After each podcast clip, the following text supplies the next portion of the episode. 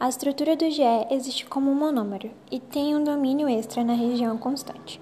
Liga-se a basófilos e mastócitos com atividade aumentada em reações alérgicas. Sua função é proteger o organismo nas infecções parasitárias, atuando em conjunto com os eosinófilos.